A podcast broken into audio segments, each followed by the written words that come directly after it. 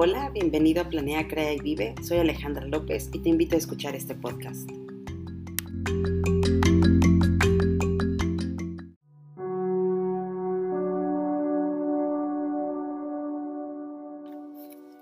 Bienvenido a este nuevo podcast. Y bueno, con todo esto me hizo recordar la primera vez que trabajé desde casa. Sí, trabajar desde casa.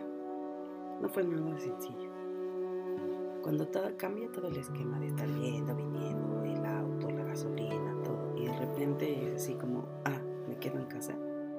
Al principio dije, bueno, creo que estoy lista, pero te das cuenta que en realidad no está uno listo. Porque al final, pues dices, ah, bueno, me levanto un poco más tarde, me quedo en pijama y hago varias cosas. Y que si de repente, pues si tienes chaparros en casa, pues lógico que eh, pidan más de ti. Entonces, eh, se cambian todos tus horarios. Primero que nada, porque muchos estamos haciendo home office desde casa, no quites los horarios que tenías en oficina. Respétalos. Eso es muy importante. Porque si no, cuando te das cuenta pasó el día y no hiciste absolutamente nada. Ah, no es cierto. En realidad no es así. Nada más no es que no hayas hecho nada, sino simplemente se te va el tiempo en que si viste el celular, en que si preparaste la comida, todo eso. Lo que a mí me ayudó durante todo este tiempo que fui aprendiendo es establecer horarios. Por ejemplo, yo eh, me encanta mi cocinar, entonces como parte de mi trabajo ya también era hacer de comer, lo que hacía era este, establecer un horario de una hora para comer y media hora para preparar la comida en lo que estuviera. Darle espacio, porque de repente también en la comida estaba yo en el comedor con la máquina, con la computadora. Entonces, eh, hoy quiero aportar contigo, eh, más bien aportarte a ti, eh, algunos tips que te van a ayudar en estos momentos que necesitamos. ¿Ok? Primero que nada, cuidar nuestra salud mental. Como ustedes saben, Solar Harmony precisamente trabaja bajo tres pilares fundamentales que es el físico, el mental y el energético espiritual. Entonces, hace mucho tiempo la Organización Mundial de la Salud definió la salud precisamente como el bienestar, un estado completo de bienestar físico, psíquico y social, y no solamente la ausencia de afecciones o enfermedades. Es por eso que nosotros somos seres sociales y, y el, el aislamiento ocasiona sentimientos de soledad o incluso depresión. Para ello, quiero decirte que ante todo, recuerda que siempre puedes elegir. En un estudio que hicieron de la felicidad, dicen que el 10% corresponde a la adaptación y el otro 50% a experimentarla. Y el 40% restante corresponde a las acciones que escogemos. Tú eres libre de poder escoger lo que quieres hacer. Si te sientes en este momento libre y sientes que todo se te quitó, entonces solo observa qué actitud estás tomando. Por ejemplo, eh, compartía con mi familia que eh, salí de casa y no había visto que el jardín estaba, había crecido el pasto hermoso, que estaba bien. Entonces dije, wow, puedo poner aquí una mesita para trabajar. Me parece excelente.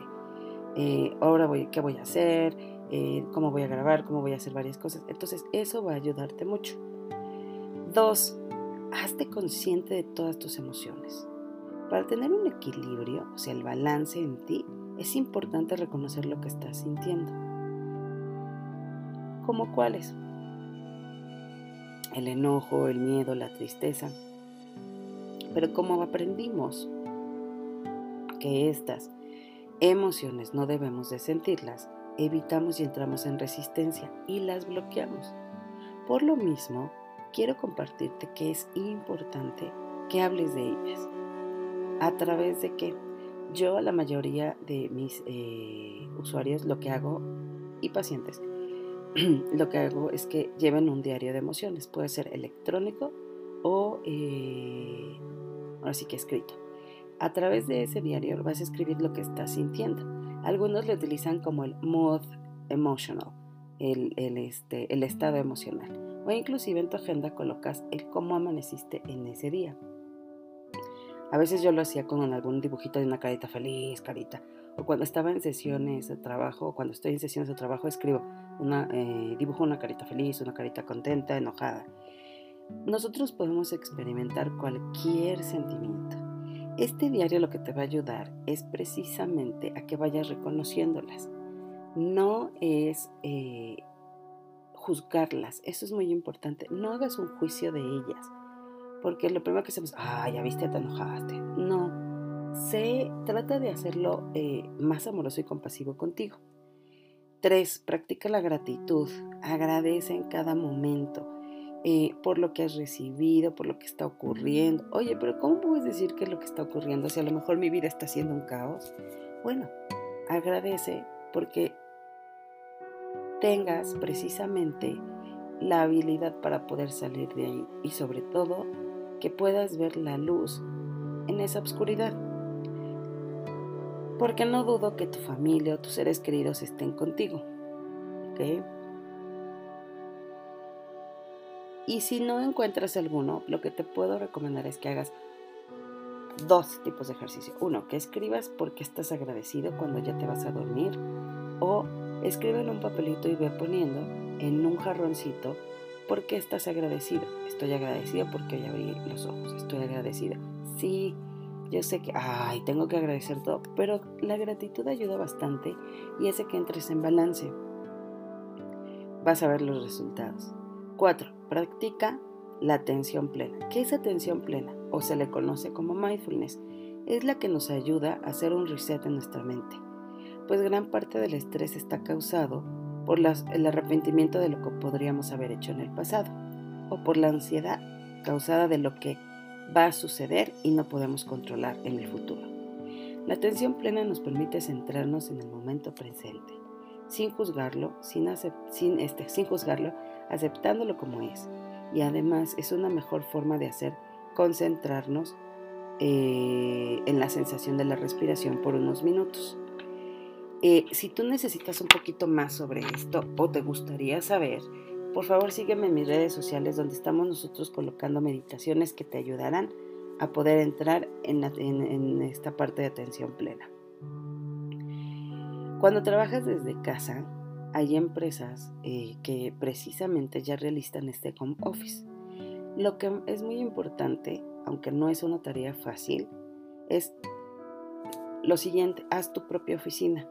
Adapta un espacio dentro de tu casa, ya sea limpiando una mesita que nunca habías utilizado. Designa un área de trabajo porque esto te va a ayudar a mantener tu productividad y también a establecer una barrera. Hay que poner límites. Báñate y vístete. Ay, es que estoy trabajando desde casa.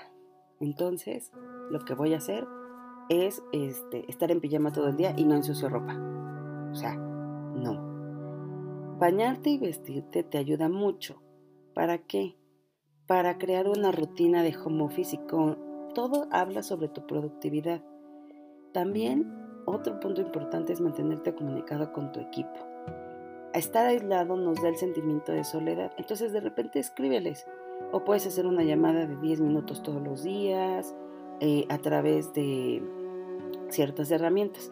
Hay herramientas maravillosas como Slack que te puede ayudar precisamente para estar en contacto con tu equipo de trabajo en cualquier momento. ¿Qué más puedes hacer?